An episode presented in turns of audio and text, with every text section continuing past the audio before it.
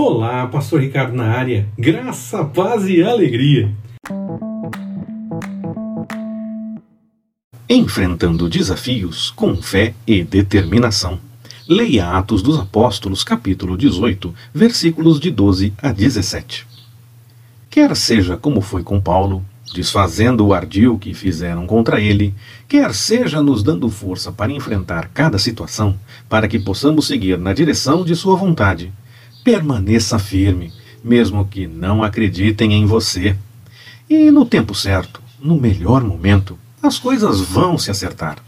Para nós, pode até parecer que já passou da hora, mas o Senhor sabe o melhor momento. Continue em frente e confie. Essa é a sua disposição.